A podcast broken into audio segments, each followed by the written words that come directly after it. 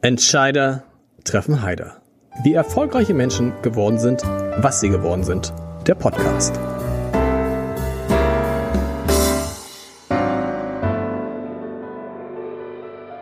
Herzlich willkommen. Mein Name ist Lars Heider und ich habe heute einen Mann zu Gast, der etwas von Angela Merkel hat. Und wenn es stimmt, was er im Fragebogen geschrieben hat, dann ist Angela Merkel sogar so ein bisschen was neben Willy Brandt und Helmut Schmidt wie ein Vorbild. Also, was hat er mit Angela Merkel gemeinsam? Wer sich in den vergangenen anderthalb Jahrzehnten mit dem Thalia Theater in Hamburg beschäftigt hat, der hat keinen anderen Intendanten erlebt als ihn.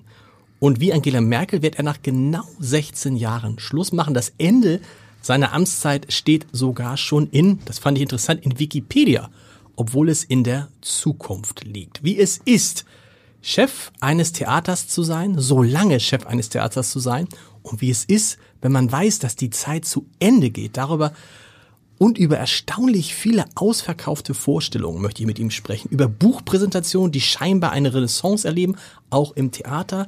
Und vor allem natürlich, und damit verbinde ich ihn, über die Themen Gesellschaftspolitik und Kunst. Joachim Lux ist da. Das muss das, den Namen hätte ich fast vergessen. Und sie haben einen der schönsten Sätze gesagt, den ich seit langem gehört habe. Nämlich, dass Schauspieler Boten sind zwischen Kunst und Wirklichkeit. Äh, sozusagen Engel. Und so ein bisschen waren sie das für mich auch. Sie sind auch so ein Bote zwischen Kunst und Wirklichkeit. Ja, das sehe ich auch als die Aufgabe an. Also, weil die reine Kunstwelt, die irgendwo schwebt und mit nichts in Verbindung zu bringen ist, die hilft keinem weiter. Und wenn sie sich aber zu sehr zum Diener des Alltags macht, dann will man sie auch nicht. Aber das macht die Arbeit eines Theatermanns total schwer, ne? Ja, das ist, das ist total schwer, weil man wird in die Wirklichkeit runtergezwungen, äh, immer wieder. Und es gibt aber auch die Gefahr, dass, dass man so abgehoben wird, dass die Leute sagen, ja, es mag zwar Kunst sein, aber ich verstehe es leider nicht. Es hat nichts mit meinem Leben zu tun? Es hat nichts mit meinem Leben zu tun. Es muss, es, es, es muss was mit dem Leben, mit dem eigenen Leben zu tun haben. Und gleichzeitig darf es aber nicht nur mit dem eigenen Leben zu tun haben. Richtig. Es muss darüber hinausgehen. Muss es was Belehrendes haben? Nein, überhaupt nicht. Wir sind keine Volkshochschule, wir haben keine Curricula, sondern wir sind frei. Wie, aber wie frei sind Sie? Wir sind schon mittendrin in dem Thema. Wie frei sind Sie? Weil wenn man sich so ein Theater anguckt, die Theater, die ich kenne, da ist ja schon eine Haltung bei vielen Kolleginnen und Kollegen, auch bei Schauspielern und Schauspielern.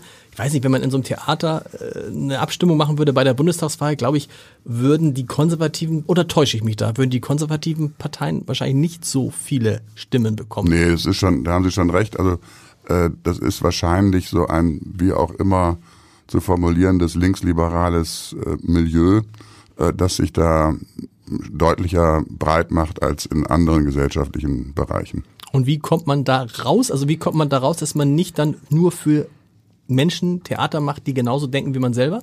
Oder von denen man möchte, dass sie genauso denken wie man selber? Also ich möchte das auf keinen Fall, also praktisch die reine Klientel oder das, was man dafür hält, äh, Bedienung, weil Theater besteht ja aus Konflikten. Auf der Bühne werden Konflikte verhandelt. Und wenn es keine Konflikte, keinen Dialog, keine Kommunikation, keinen Unterschied mehr gibt zwischen dem, was auf der Bühne passiert und dem, was im Saal ist, dann landet man bei der reinen Akklamation und da endet Kunst dann tatsächlich auch. Wie wichtig ist es, das haben wir mal zusammen gemacht oder war ich mal bei Ihnen mit dabei? Da hatten, gab es mal eine Diskussion über die AfD. Ich weiß nicht, ob Sie sich erinnern. Es Ja. wurde sogar Hand, so ein bisschen handgreiflich ist übertrieben, aber es war an der Grenze. Wie schwer fällt es dann, Leute einzuladen, von denen man, denkt man dann, die haben eigentlich im Theater nichts zu suchen oder haben die gerade im Theater was zu suchen? Na, ist die Frage, ob wir jetzt über die AfD äh, tatsächlich sprechen wollen. Grundsätzlich ist es so, dass ich tatsächlich glaube, dass äh, man im Theater so viel kontroverse Positionen zulassen muss, äh, wie man es, äh, sagen wir mal, mit sich verantworten kann. Ob man jetzt der AfD immer die Bühne geben will, ist vielleicht was anderes. Damals war der Kontext der, dass äh, Amelie Deufelhardt verklagt worden ist äh, durch die AfD. Und dann habe ich gedacht, okay, das ist ein kulturelles Thema und äh, lass uns mit dem Mann mal das besprechen. Das war wiederum nachträglich betrachtet einerseits richtig, andererseits aber auch sinnlos, äh, weil der erstens so schlecht war und weil zweitens man natürlich gegen so eine Stimmung im Publikum auch schwer nur ankommt. Gegen die Stimmung, die Anti-AfD. Ja, gegen genau. die Anti-AfD. Die Frage, die dahinter steht, ist ja, muss man Menschen eine Bühne geben, denen man eigentlich keine Bühne geben wollte, würde, aber weil sie natürlich, sie sind ja sowas, so ein bisschen so wie das, äh, das ist vielleicht ganz vergleichbar. So, so eine Zeitung wie das Abendblatt und ihr Theater ähm, ist vielleicht vergleichbar, weil man muss ja versuchen, unabhängig zu sein. Überpartei, ja, auch Sie müssen überparteilich sein. Ja, natürlich. ich muss überparteilich sein. Ne? Also, ja. äh, also insofern muss man dann sagen, wie, wie, wenn wir jetzt hier eine Geschichte machen, dann fragen wir auch bei allen Parteien nach, was sie dazu denken. Und auch Sie müssen Leuten eine Bühne geben, denen Sie eigentlich, wo es ihnen eigentlich wehtut, ihnen eine Bühne geben zu müssen? Ja, das, also wir haben das äh, sonst noch nie gemacht. Wir mhm. haben der AfD noch keine Bühne gegeben. Wir vermieten unser Haus auch nicht an Parteien, und zwar egal welcher Couleur. Das hat auch mit einer bestimmten Art der, der Neutralität mhm. oder Überparteilichkeit zu tun. Ich habe mich auch immer wieder, ich bin ja wirklich gesellschaftspolitisch engagiert, aber ich wurde zum Beispiel bei der Schulreform damals ähm, von den Grünen, glaube ich, gefragt, ob ich mich da per Plakat in der Stadt äh, dazu bekennen wolle oder könnte. Das habe ich abgelehnt, ähm, weil das dann einen bestimmten Bereich überschreitet. Äh, also ich würde mal, ich würde es vielleicht so formulieren: äh, allgemeine Dinge, die mit Humanität zu tun haben, die mit Krieg und Frieden zu tun haben oder die im weitesten Sinne des Wortes mit Kultur zu tun haben. Da glaube ich, da bin ich immer sehr kämpferisch, mhm. da bin ich auch immer sehr da, aber ähm, ich muss nicht zu, jedem, zu jeder politischen Frage ähm, mich formulieren, weil letztendlich geht es um künstlerische Arbeit und die Gesellschaftspolitik, soweit sie die Kultur betrifft. Also ich sage mal ein Beispiel, als ich hierher kam, war ich sofort mittendrin, äh, da war der Kampf ums Gängeviertel. Mhm. Müsst ihr mal sagen, wann war das? Neun, äh, 2009 2009 oder 10? Genau. So. Stimmt. Ungefähr. Ähm, da bin ich sofort gefragt worden, was ich davon denke. Ich habe mich sofort dazu positioniert. Ich bin auch sofort da hingegangen, bin auch gewarnt worden, ich, so, ich dürfe da nicht hingehen. Ich bin aber da hingegangen, weil ich es für absolut richtig hielt. Ich habe, äh, das war eigentlich der Beginn und da war so gewissermaßen auch ein Vakuum bei den äh, Leitern der kulturellen Institutionen hinsichtlich gesellschaftspolitischem Engagement. Das ist da, hat sich sozusagen fast automatisch hm. mit mir dann gefüllt. Ähm, stimmt, bis dahin war das relativ, stimmt. Ja, also es war. Die waren, ich will nicht sagen, dass sie unpolitisch waren, aber eher unpolitisch. Ja, ja genau. Ja, ja. Ähm, es ging dann ähm, weiter, ach so genau, als die, die Krise um das Schauspielhaus, da habe ich mich auch mit dem Megafon vor Schauspielhaus hingestellt wegen der Finanzfragen.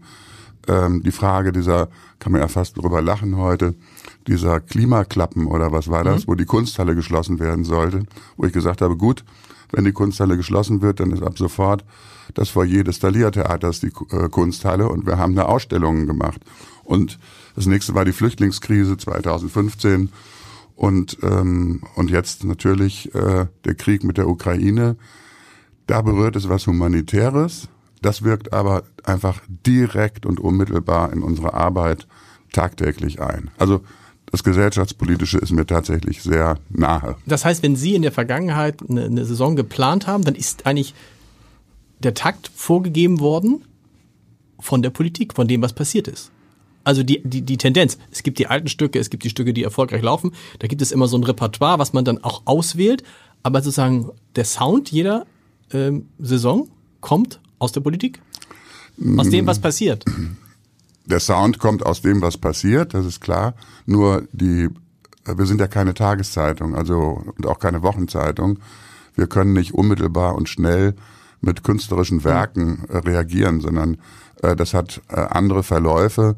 Es hat dann oft mehr mit der Lesart zu tun, also dass man sich einen bestimmten Stoff vorgenommen hat und der kriegt plötzlich durch die Tagesereignisse eine vollständig andere äh, Aktualität. Also momentan ist es auch so, dass ähm, dass wir gewissermaßen durch die Wirklichkeit Lesehilfe bekommen. Mhm. Wir lesen Texte anders und entdecken zum Beispiel, äh, dass Klimafragen oder wie wir mit unserer Umwelt umgehen schon in ganz alten Texten äh, vorkommen. Wir haben das nur bisher nicht gelesen. Gut, aber die wählt man dann auch bewusst aus, weil sie tatsächlich wieder einen Bezug haben zur Realität. Ja, man, man wählt sie bewusst aus, aber es wären eben nicht Klassiker, wenn man nicht das auch in ihnen finden könnte. Also man, man wählt, äh, wie soll ich sagen, man man, man verknallt sich in etwas, man weiß aber nicht so genau warum. Das ist der, das ist praktisch, das gehört praktisch dazu, dass man zum Verknallen, dass man es nicht so genau weiß. Und will diesen oder jenen Stoff machen. Und dann, gewissermaßen auch nachträglich oder unterwegs, fängt man an, Dinge zu entdecken, mhm. die man nur deswegen entdeckt, weil die Wirklichkeit, die einen umgibt, gerade so ist, wie sie ist. Als Sie damals zum Thalia Thalia Theater. Thalia Theater? weiß ich nicht. Bis heute weiß ich das nicht. Sie wissen es auch nicht. Nee, manche sagen Thalia. Thalia. Thalia. Man kann sagen Thalia, Thalia. Ja.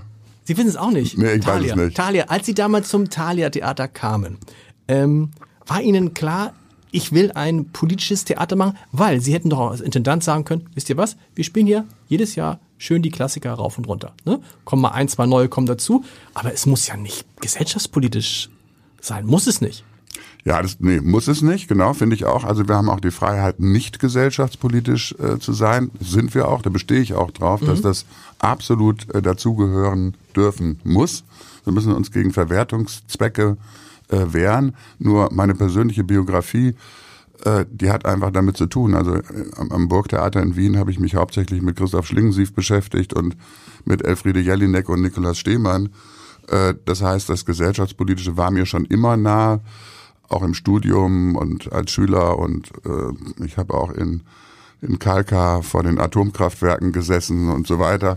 Ähm, also das war mir schon immer nah. Nur umgekehrt sage ich trotzdem, es muss möglich sein, äh, eine Musik von Bach, ein Bild von Picasso oder whatever, äh, ohne ja, Verwertungszusammenhänge anhören mhm. zu dürfen. Das muss möglich sein.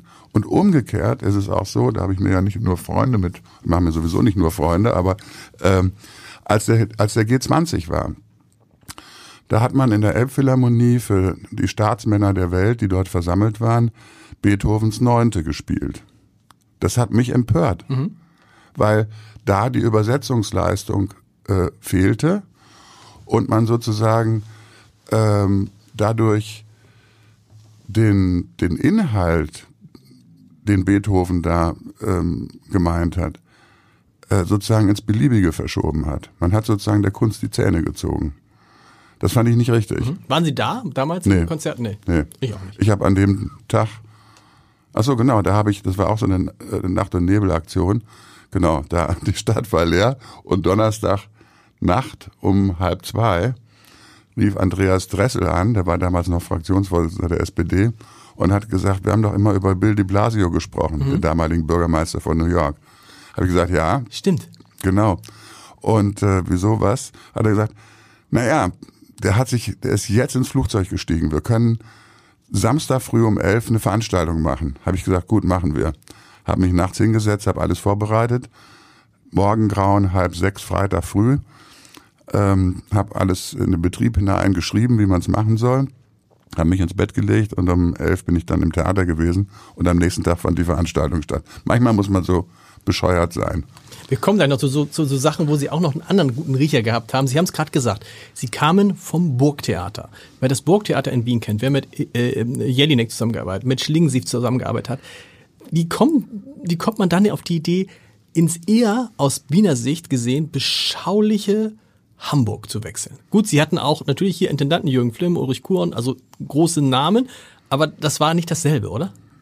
Nee, wie aber. Sind sie, wie, wie sind die damals auf Sie gekommen und Sie auf, auf, auf Hamburg? Ja, das sind zwei verschiedene Fragen. Also mit ah. dem beschaulich, das würde ich genau umdrehen. Da würde ich sagen, Wien ist wunderbar, ich lasse da nichts drauf kommen, aber es ist wie Österreich im Windschatten der Geschichte. Mhm. Und da ist Deutschland auch, auch übrigens was Medien und Kontroversen in den Medien angeht, viel weiter vorne, muss man sagen ähm, wie ich auf Hamburg oder Hamburg auf mich gekommen ist. In meinem Leben spielen einfach Zufälle, äh, die vielleicht gar keine sind, das weiß ich nicht. Mhm. Äh, immer wieder eine große Rolle. Weiß nicht, ob so viel Zeit ist, aber ja, es klar. war so. Äh, ich, ich, es war ein wunderschöner Tag. Ich habe mein Fahrrad abgeschlossen am vorm Burgtheater. Da geht man ja so in die Hocke, wenn man das so da unten mit der mit mhm. der Kette und so weiter.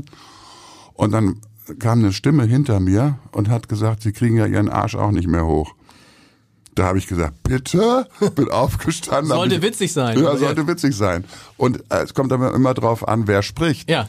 In dem Fall war es einer meiner Lieblingstheaterkritiker, den ich wirklich persönlich schätze und von dem ich auch wusste, dass er mich schätzt.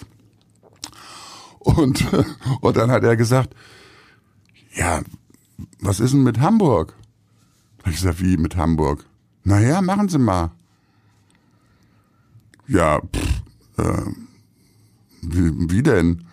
Sie wussten gar nicht, dass, also Sie wussten nicht, dass Doch, ich wusste das schon, aber ich hatte darüber wirklich überhaupt gar nicht nachgedacht. Achso, die Stelle war, oder Sie suchten jemanden in Hamburg, aber Sie hatten, okay. Mhm. Ich habe ja, genau. Okay.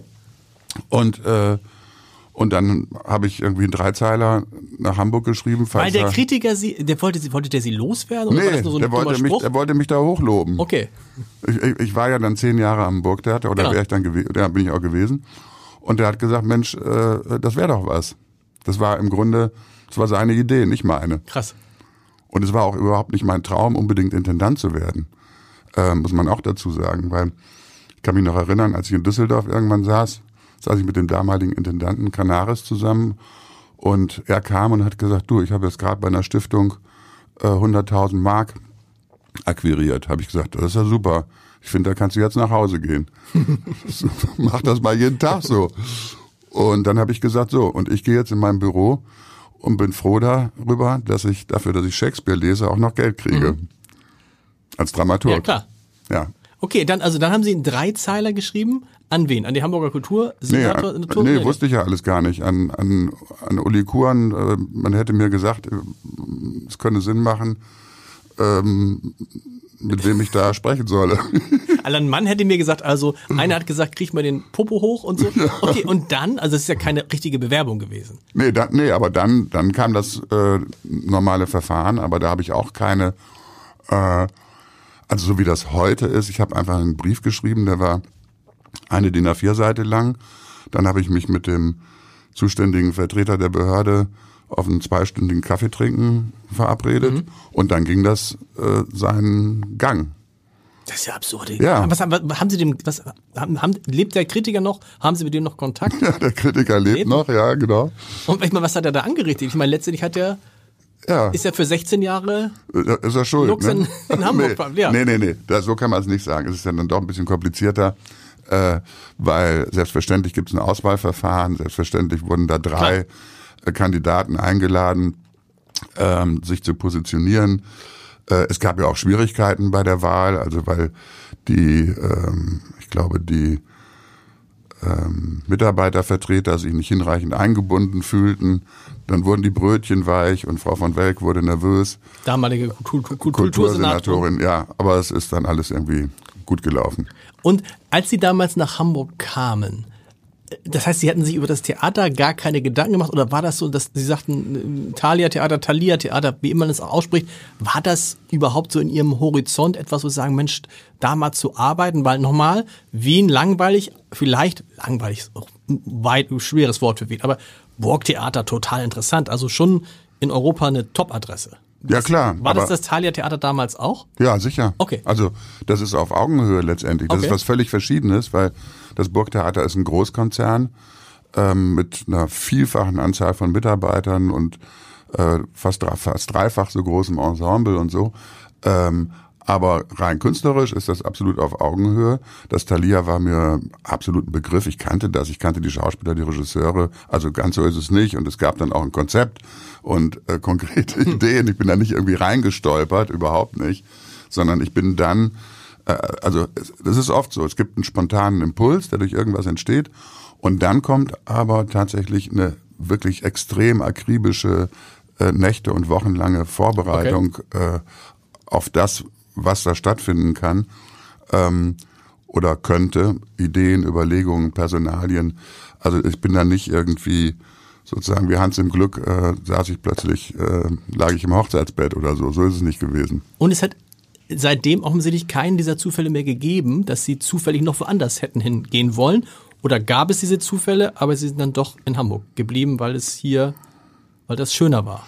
Ja, es gab natürlich zwischendurch immer wieder ähm, Anfragen von anderen Orten.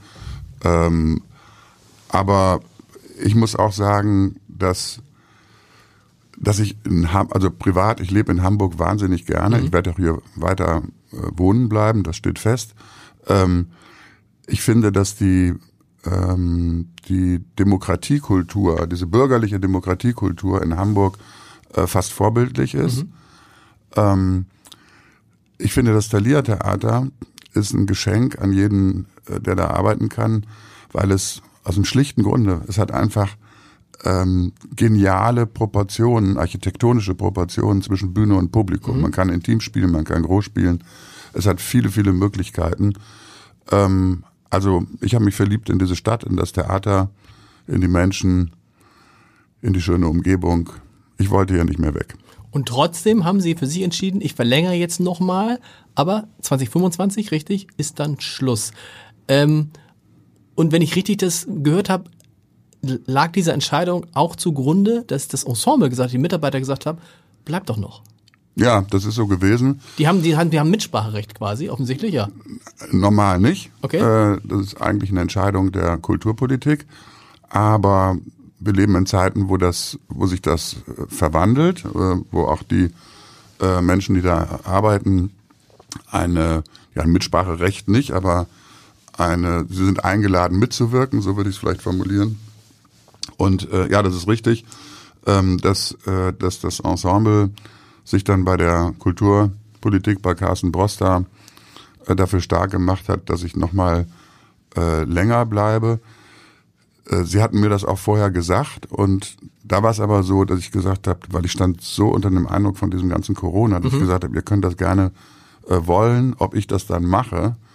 Äh, das kann ich euch jetzt noch nicht sagen. Wenn ihr mich heute fragt, ganz sicher nicht. Mhm äh, war diese Corona-Zeit einfach zu bewältigen. Äh, das war so kräftezehrend, äh, dass ich mir da nicht sicher war. Und am Schluss war es aber so, ähm, dass ich dachte, dass das eine vernünftige Lösung ist, ähm, die auch sehr viel mit Corona zu tun hat. Also mhm. dass so ein Betrieb in den Schwierigkeiten und im Straucheln, in das er da kommt, ähm, wieder in anständiges oder in sinnvolles Fahrwasser kommen sollte, bevor man übergibt. Was ist das jetzt für ein Gefühl, wenn man weiß, es ist in zwei Jahren vorbei? Das ist ein gutes Gefühl, ja? aber nicht, weil ich sage, oh Gott, äh, schnell loswerden, sondern äh, ich glaube, ich habe äh, am Ende das getan, was ich tun konnte, was ich tun wollte. Äh, natürlich auch bestimmte Sachen, die ich dann nicht mehr geschafft habe. Also es gibt genügend Aufgaben auch für äh, diejenigen, die nachfolgen.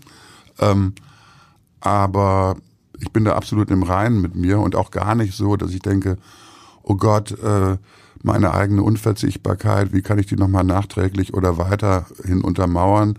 Das finde ich sowieso relativ unangenehm, mhm. insbesondere bei dem Geschlecht, dem wir beide angehören, dass es da vielfach diese Überzeugung gibt, es ginge ohne einen nicht. Ähm, also ich bin da absolut im Reinen und finde das äh, gut so. Das ist überhaupt so. Ist es eine lange Zeit für einen Intendanten 16 Jahre schon? Ja, das ist eine. Das ist, Sehr also lange an einem Zeit, ne? Theater ist es eine sehr lange Zeit. In Berlin gibt's das immer wieder. Ähm, also bei Thomas Ostermeier mhm. oder Peimann, also dass so lange Laufzeiten sind. Auch Uli Kurens Laufzeit ist nur geringfügig kürzer. Sind Sie der längste, ist es, werden Sie der längste amtierende Thalia Theaterintendant? Ist das eine Kategorie? Ist das eine Kategorie? ähm, naja, nee, weiß ich nicht. Also eine Kategorie ist, ob man gutes Theater macht, aber ob man irgendwie, wie lange hält's einer durch? Äh, weiß Na ich nicht ja, so genau. aber so beim HSV-Trainer, wenn da mal einer fünf Jahre wäre, wäre schon, ein, das wäre auch, es ist auch eine Leistung an sich. Ja. Also es, es, es, es spricht ja, ich habe natürlich vorher mich mit Leuten, die sie äh, sehr gut kennen, unterhalten, gesagt, wie hätte das eigentlich durchgehalten? Und das Lustige war, dass die gesagt haben, der ist eigentlich ist der ein großes Kind, ein Intendantenkind geblieben. Mhm. Stimmt das? Also er hat jetzt so eine kindliche Freude an dem Ding, aber auch eine kindliche, Sie schreiben das auch im Fragebogen, offenbar nicht versiegende Energie. Wo kommt die her? Das, wo die Energie herkommt, weiß ich auch nicht genau. Aber das mit der Kindlichkeit, das stimmt ein bisschen.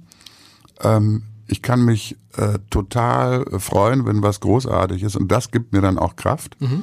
Ähm, und das macht dann auch äh, Spaß. Also es geht nicht um um die 16 Jahre, sondern es geht um äh, es geht um das, es geht um die Augenblicke des Gelingens oder oder von mir aus auch Augenblicke des Scheiterns und wie man dann gemeinsam da durchkommt. Und das bedeutet auch, und das ist vielleicht die Antwort auf diese ganzen Fragen, ähm, dass wir, also ist jedenfalls mein Eindruck, innerbetrieblich eine ziemlich gute Konfliktkultur haben. Das heißt, wir streiten uns wirklich und nicht nur so pseudomäßig. Und So mit Anschreien und so? Nicht. nee, das nicht, aber aber schon Sachlich, stundenlang schon, und äh, Tacheles. Äh, Und dann eben nicht so mit, oder ist dann irgendwann so, und jetzt der Intendant, so machen wir es. Nee, so nicht. Läuft's nicht? Nee, so nicht, äh, sondern also es werden die Konflikte aus, äh, ausagiert, dann sind sie aber auch irgendwann vergessen, man ist nicht nachtragend, man schleppt nicht hinterher, der hat da das und das und das gesagt. Und klar, man muss gucken, ähm, das ist ja eine grundsätzliche Frage, auch für Sie als Chefredakteur, also wie geht gute Führung? Also indem alle alles entscheiden, äh, das ist keine gute Führung. Wenn man immer mit Basta-Politik macht, ist auch keine gute Führung. Man muss irgendwie den Weg dazwischen finden. Die Na, und der, Leute- der, der große Trick ist ja, deshalb ist es vergleichbar, äh, Schauspieler und Journalisten sind halt, kann man so sagen, denkende Wesen. Ne? Also da geht's halt viel auch um, weiß nicht, sie verbessern mich da, aber viel Freiraum, viel Dasein, auch so Feedback geben, Wertschätzung und so, aber ich glaube, was nicht, du musst schon klar sagen, also ne, du musst irgendwie einen Rahmen vorgeben, aber in dem Rahmen ist meine Erfahrung, wenn die Leute diesen Freiraum nicht haben, wenn sie nicht Respekt für ihre Arbeit haben, das, das kannst du mit in anderen Bereichen machen, aber nicht in solchen Betrieben, wo es darum geht, dass die Leute ja gezwungen sind mitzudenken, weil sonst der Betrieb nicht funktioniert. Ja, genau. Also sie müssen frei, sie müssen das Gefühl haben, frei zu sein, auch wenn sie insgeheim wissen, dass sie es nicht sind, weil sie am Ende ja doch Angestellte sind. Und umgekehrt ist es doch so, dass ich finde, man, so, weiß nicht, jetzt verbessern Sie mich auch wieder, man eigentlich verloren hat, wenn man ein Machtwort sprechen muss. Wenn man die Richtlinienkompetenz betonen muss, oder? Dann ist eigentlich ein Schritt zu weit. Ja, in der, also man versucht das zu vermeiden. Genau. Sehe ich auch so. Es kann aber sein, dass es sein muss, wie jetzt bei Olaf Scholz ja auch äh, unlängst. Äh, man muss aber wissen, dass man das nicht nicht so oft äh, rausholt.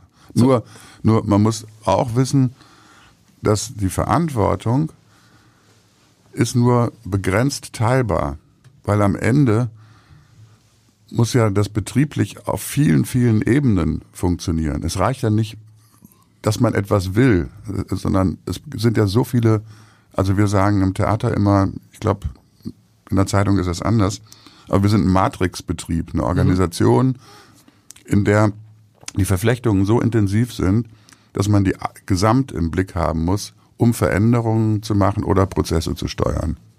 Hm, Das ist ja, das ist ja bei der Zeitung auch gar, nee, es ist gar nicht so anders. Also die Verflechtungen sind da schon, schon groß.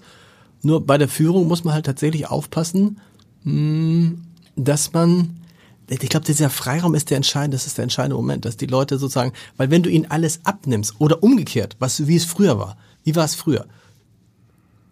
Redaktionskonferenz.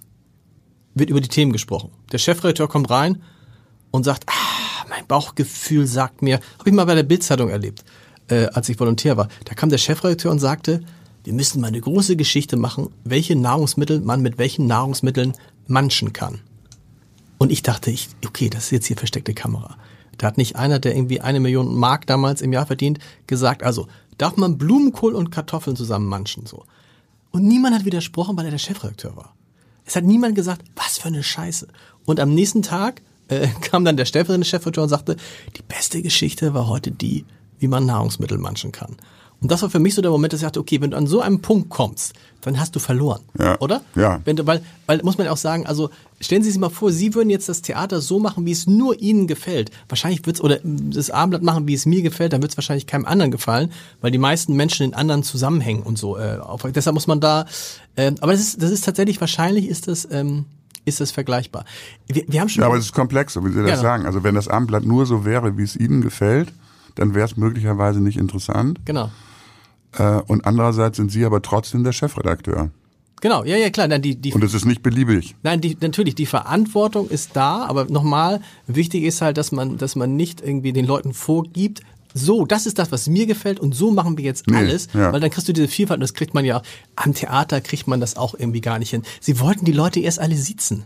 Sie hatten sich vorgenommen, warum, warum wollten Sie, also weil Sie dachten, ich bin jetzt Intendant, neue Rolle, Sie waren ja auch zum ersten Mal in der Rolle des Intendanten Ja, ja. und um, um dann gar keine Schwierigkeiten im Miteinander aufkommen zu lassen, haben Sie gesagt, ich bin der Herr Lux. Ja, ich finde dieses äh, szenemäßige Duzen manchmal ein Problem, weil es War äh, damals ja gar nicht so Szene, oder war da doch, ja, doch schon? Ja, also in der Szene Schon. schon. aber es erleichtert einfach so ein Top-Down-Verhalten von oben nach unten. Also wenn ich, also äh, sie Arschloch ist schwerer als du Arschloch Mhm. Ja. zu sagen. Äh, und äh, deswegen finde ich, es geht eigentlich, es tut so, als ob man auf Augenhöhe wäre. Und in Wahrheit ist es verstärktes Top-Down, verschleiert es nur, Mhm. fand ich. Aber da bin ich lange drüber weg. Ich kam ins Theater rein und kam ein Techniker, hat mir den Arm äh, äh, auf die Schulter gelegt und hat gesagt, na Chef, wie geht's dir denn? äh, so, seitdem duzen wir uns alle. Ist auch in Ordnung. Ich habe es vorhin gesagt, mein Eindruck ist, dass Sie verbessern mich da auch wieder, ist ganz schön viel ausverkauft im, im Thalia Theater wieder. Kann man sagen, wir sind auf jeden Fall oder Sie sind schon wieder auf der auf dem auf dem Niveau von vor Corona? Also ich bin auf jeden Fall extrem überrascht. Ich habe gedacht, wir brauchen Jahre, um wieder zurückzukommen. Das ist nicht so. Wir sind auch jetzt schon, also wir haben die magische Grenze von 200.000 Zuschauern schon deutlich überschritten. Das habe ich nie für möglich gehalten. In die müssen wir mal sagen, für die, die den Podcast in sechs Jahren hören, wir reden jetzt über 2023 und wir befinden uns im Mai. Genau. Ja, richtig, richtig. Also nach fast drei Jahren, in der sich Krisen kumuliert haben, also erst die Corona-Krise, äh, dann, wo wir dachten, das läuft jetzt so langsam aus, kam der Krieg mit Inflation, mit Sorgen und Ängsten bei den Menschen, ökonomischen Sorgen, aber auch Sorgen um den Frieden, ähm, mit neuen Flüchtlingsströmen und so weiter. Also die Erwartung war eigentlich, äh, jetzt wird es erst nochmal richtig schwer, aber seit ungefähr äh, Dezember, Pi mal Daumen, äh, hat's äh, hat's eine richtige Welle gegeben, dass die Menschen gekommen sind und weiterkommen und immer noch kommen. Und ähm, ja, wir sind noch nicht ganz da, wo wir vor der Pandemie waren, aber ich bin zuversichtlich, dass wir das äh, sehr bald schaffen. Ist es ein ist es ein Thalia-Phänomen oder geht es anderen Theatern auch so? Ähm, ich äh, ich kann es nicht genau sagen, ich weiß nicht, wie es am Schauspielhaus ist, aber ich weiß, dass es in Berlin an bestimmten Theatern auch so ist. Und ich weiß aber gleichzeitig, dass so äh, Bühnen in Mittelstädten es schwerer haben. Und ich vermute mal, äh, aber da muss man äh, das Saisonende abwarten, dass wir wahrscheinlich am Thalia Theater, wie ja seit Jahrzehnten, äh, die meisten Zuschauer im, im deutschen Volker, ist, ist, ist, ist, die, Sprachraum, ist, ist, die, im- also ist, in Deutschland die, haben. ist die Schauspielbühne mit den meisten Zuschauern Ja, in Deutschland, ja, ne? Genau. ja. Welche Rolle spielen dabei, ich habe es vorhin angesprochen, Buchpräsentation? Ich war ja selber, äh, durfte selber bei Ihnen zu Gast sein mit Markus Lanz und war erstaunt, als dann, als wir das planten und ich sagte, ich würde das Buch mit Markus Lanz da vorstellen und die Kollegen sagten, ja, das machen wir dann, ja, machen wir im Charlie Theater gerne im großen Saal. Ich dachte, habt ihr sie noch alle? Da passen irgendwie tausend Leute rein. Wer soll sich das anhören? Ich glaube, wir hätten 2000 Karten verkaufen können. Sie hatten jetzt vor kurzem ähm, den ähm, Reinhold, Rainer Beckmann da mit ähm, Joachim Gauck. Buchpräsentation ganz kurzfristig, war auch nahezu ausverkauft, glaube ich. ne? Ja. Äh, Das ist ja ein irres, äh, das machen sie ja häufiger, es ist ja, was, was lockt die Leute da so an? Weil am Ende ist es ja total simpel, da sitzen zwei Leute auf der Bühne und sprechen über ein Buch und trotzdem zahlen die Leute dafür 25, 30 Euro. Ja, ich glaube, das ist Hamburg. Das Ja? hat was zu tun mit dieser demokratischen Bürgerkultur, dass man es interessant findet, wenn Leute sich äh, tatsächlich mit etwas auseinandersetzen. Ähm, und das Thalia ist ja auch tatsächlich sozusagen das Wohnzimmer, die Wohnstube auch von Helmut Schmidt gewesen, also auf eine Zigarette mit äh, Giovanni Di Lorenzo. Schmidt durfte rauchen, ne, oder? Schmidt durfte rauchen bis zum Schluss. Und das war auch immer bumsvoll ausverkauft.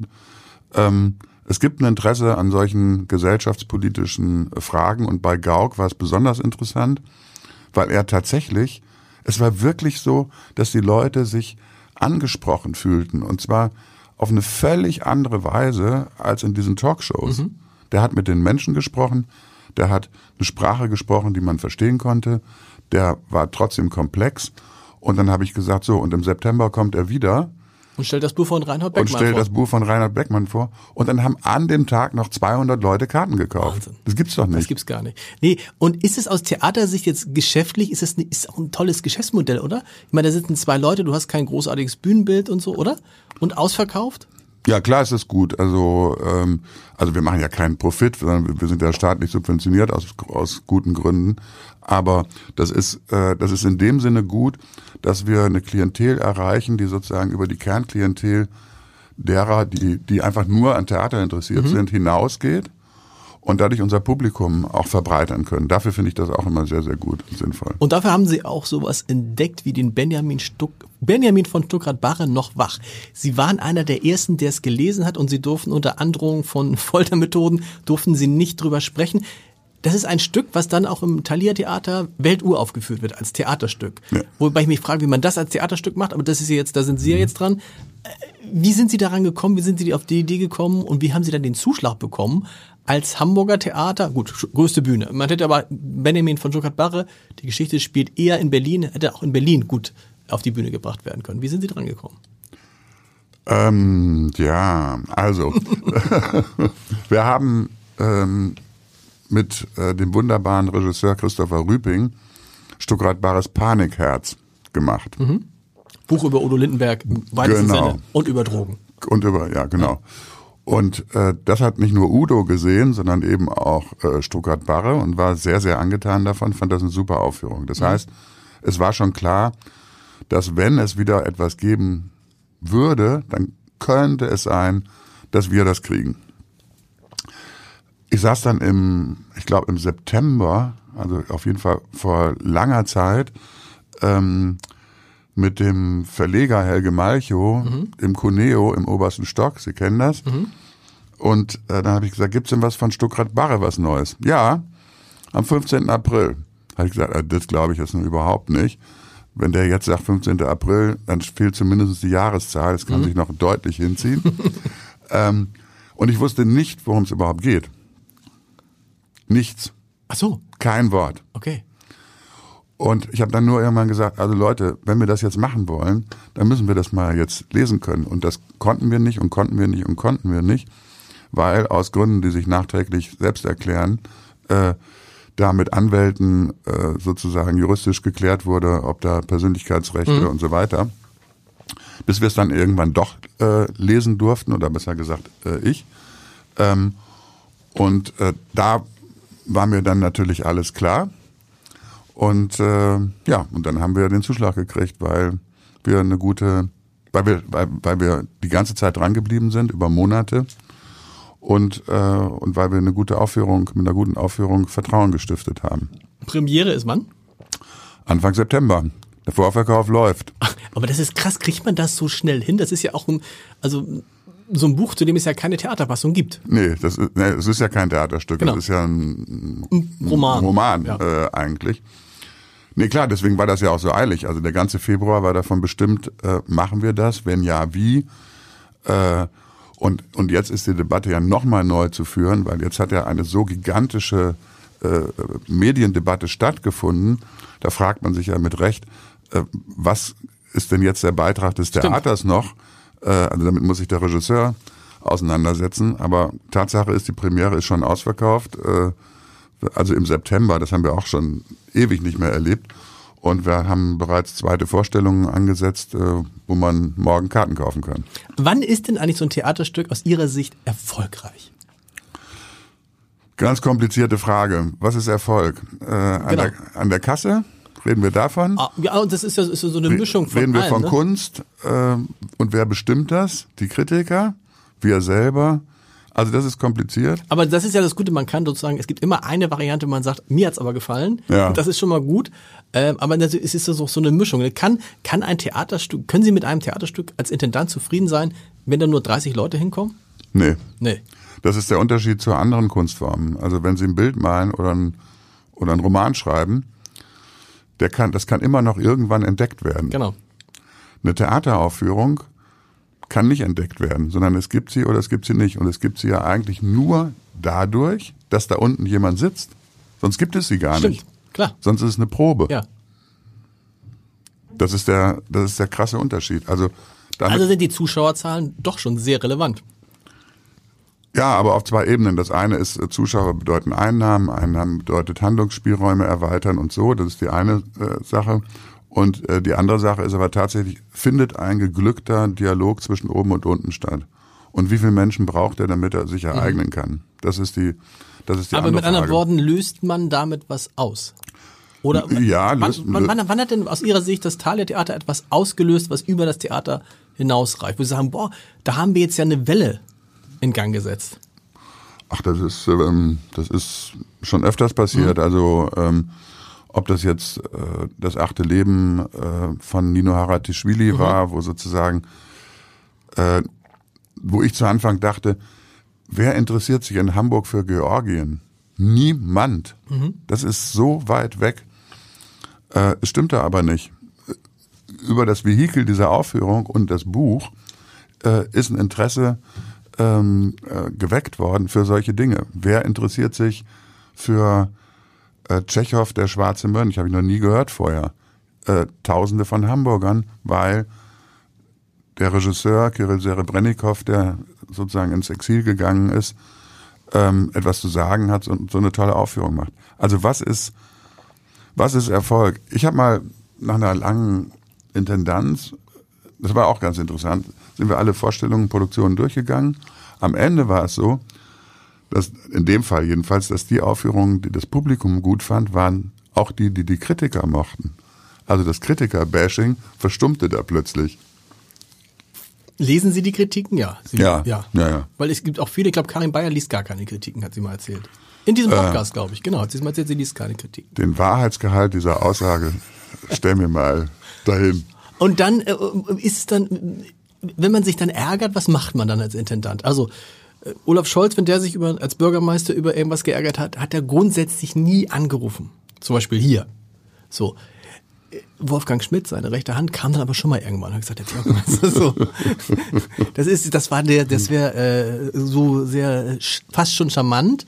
Was sagen Sie Kritiker, wenn Sie sagen, Alter, was hast du denn da geschrieben? Nee, mache ich nicht. Also das Einzige, wo, wo ich mich eingeladen oder aufgerufen fühle, ist, wenn Kritiker ähm, nach meiner Meinung Regeln verletzen, dann, dann muss man sich, oder dann, dann finde ich es okay, sich dazu zu verhalten.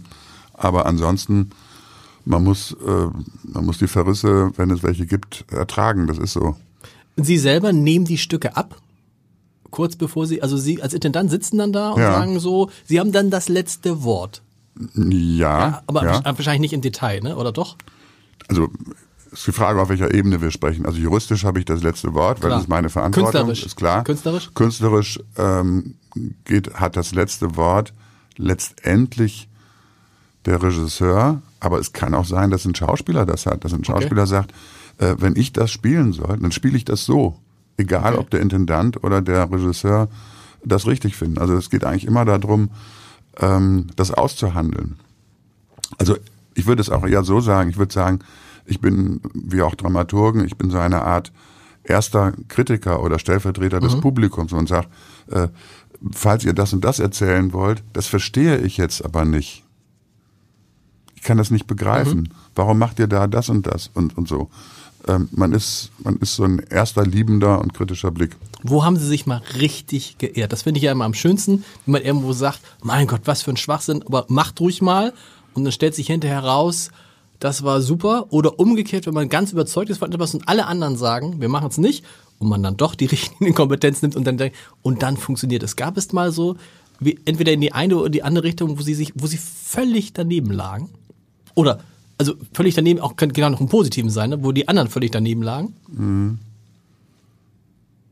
Also gab es bestimmt und gab es bestimmt auch nicht nur einmal, aber mir fällt nicht jetzt so spontan. Dann kann es nicht so schlimm ein. gewesen sein. Äh, na doch, also es gab ja mal eine Aufführung, da ging es die ganze Zeit drum, ob ich es überhaupt rauslasse.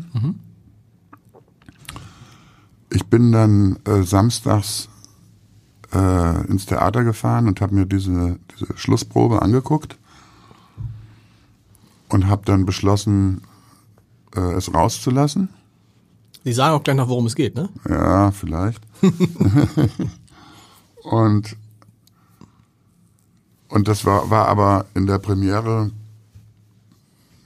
hat sich das nicht als richtige Entscheidung herausgestellt. Das war Pygmalion.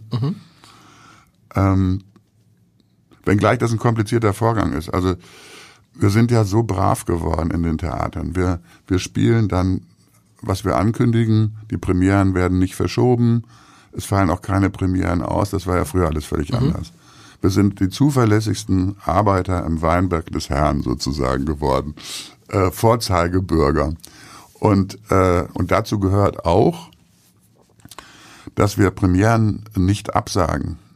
Äh, das hat ein bisschen was mit der Verantwortung äh, zu tun gegenüber dem Steuerzahler. Mhm. Der Steuerzahler sagt wie? Äh, jetzt habt ihr schon wieder so und so viel Geld verbrannt. Ja. Äh, das geht irgendwie nicht. Damit hat es was zu tun.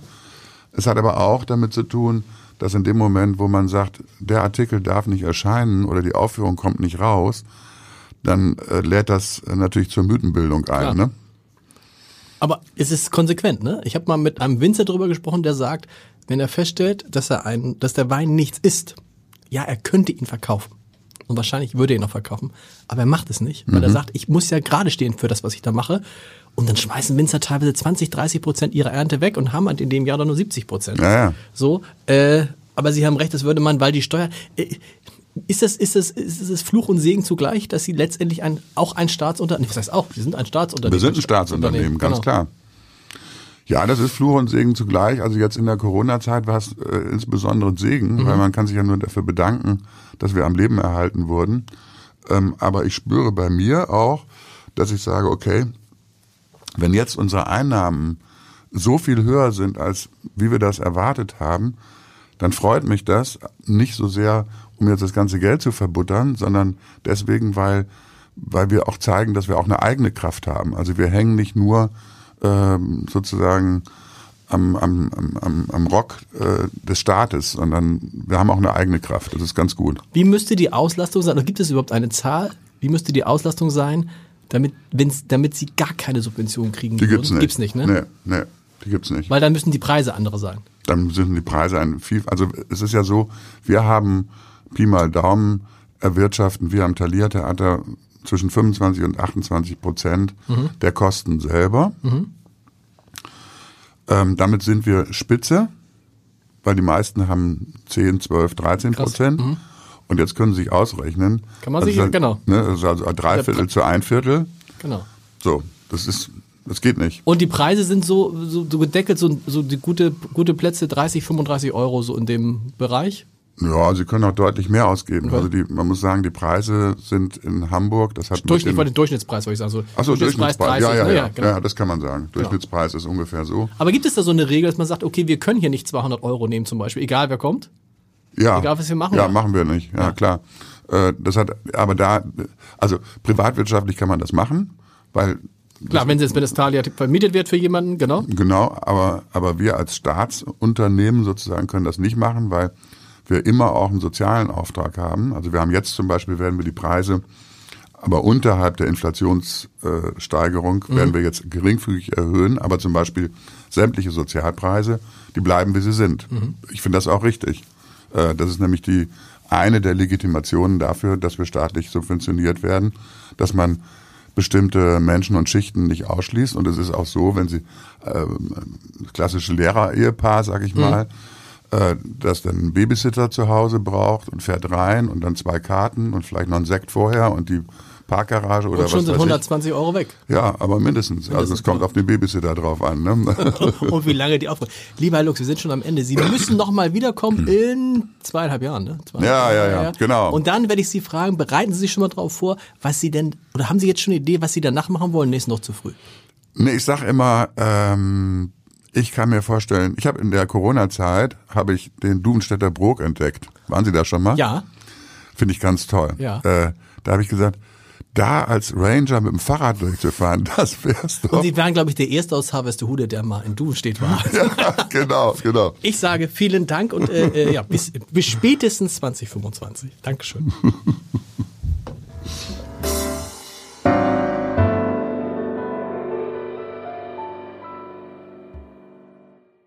Weitere Podcasts vom Hamburger Abendblatt finden Sie auf abendblatt.de slash podcast.